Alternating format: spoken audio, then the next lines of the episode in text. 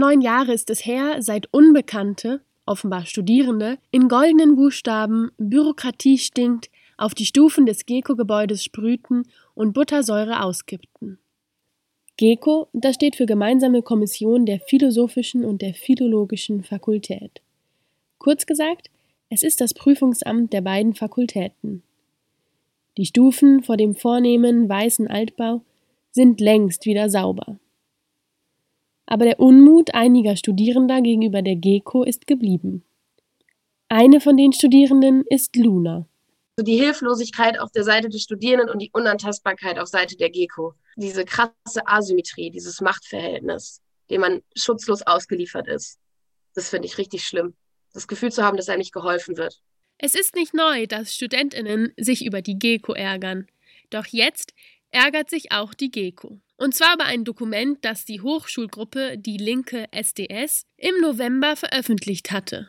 Darin forderten die Studierenden eine Reform der GECO und berichteten von schlechten Erfahrungen. Professor Dietmar Neutatz ist Geschäftsführer der GECO. Auf die Kampagne und das veröffentlichte Dokument reagiert er mit Unverständnis. Ich kann das Anliegen verstehen, aber diese Art und Weise kann ich nicht akzeptieren. Was mich am allermeisten stört und was ich wirklich völlig inakzeptabel finde, ist dieses Vorwort mit diesen Pauschalvorwürfen von Rassismus, Unmenschlichkeit, äh, Inkompetenz, äh, vorsätzlichen Schaden wollen das sind wirklich, diese Anschuldigungen sind wirklich völlig daneben. Über Online-Umfragen hatte die Hochschulgruppe im vergangenen Sommer Erfahrungen gesammelt, die Studierende mit der GECO gemacht hatten. Die Ergebnisse der Umfrage hatte der SDS dann in einem Dokument veröffentlicht. In dem Dokument, das dann Schwarzbuch genannt wurde, erzählen Studierende, sie seien von der GECO ignoriert und im Einzelfall sogar beleidigt und zum Weinen gebracht worden.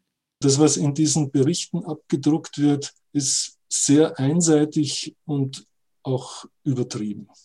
Ich finde, man muss diese Geschichten auch sich ein bisschen kritisch ansehen. Da wird für meine Begriffe maßlos übertrieben und es haben sich halt Leute zu Wort gemeldet, die offensichtlich den Kontakt mit der Prüfungsverwaltung als Problem empfunden haben. Meint Professor Neutatz.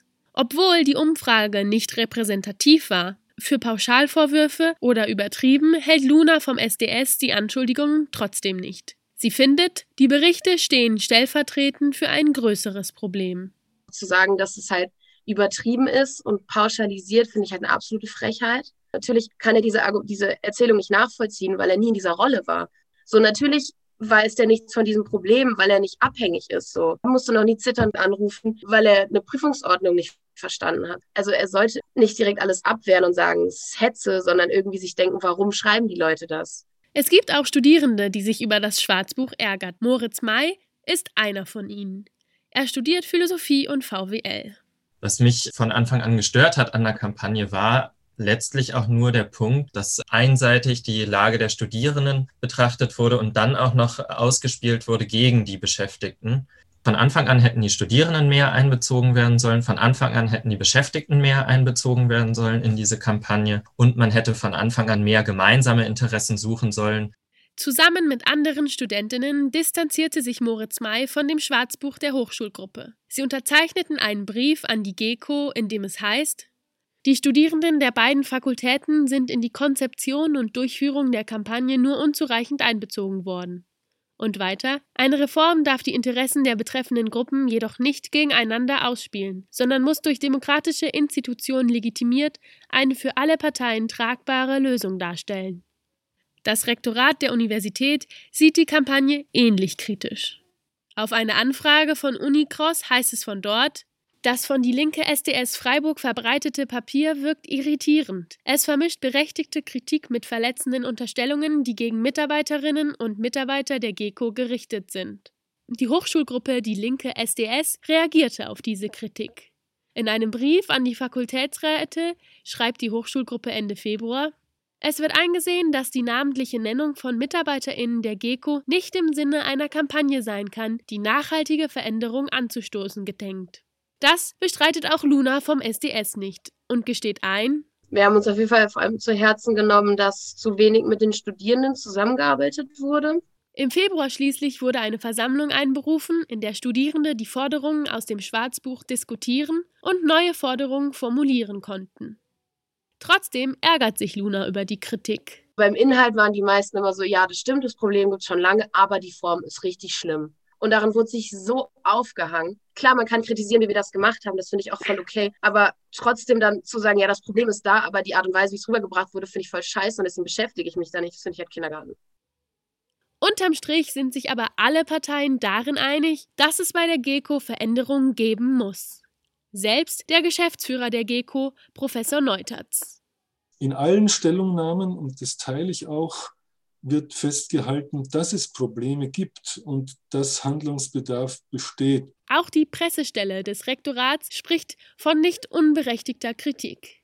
Stellt sich die Frage, wenn sich doch alle in diesem Punkt einig waren, Warum hat der SDS dann überhaupt diese Kampagne gestartet? Ich glaube, es brauchte halt erst so einen öffentlichen Aufschrei, um äh, sich dann auch damit beschäftigen zu wollen, weil es haben alle gesagt, ja, das Thema ist nichts Neues so.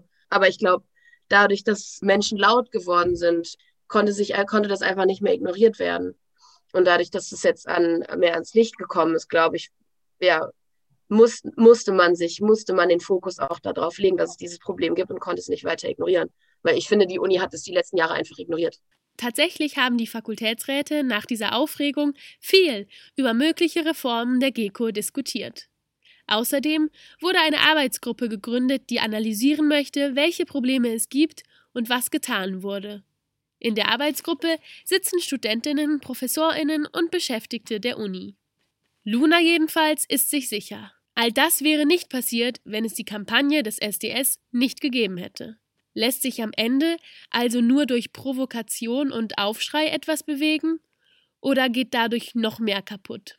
Die Kampagne des SDS hat dafür gesorgt, dass die Probleme der GECO wieder mehr Öffentlichkeit bekommen haben, dass wieder mehr Beteiligte darüber reden. Vielleicht aber hat sie ja auch einige Fronten verhärtet.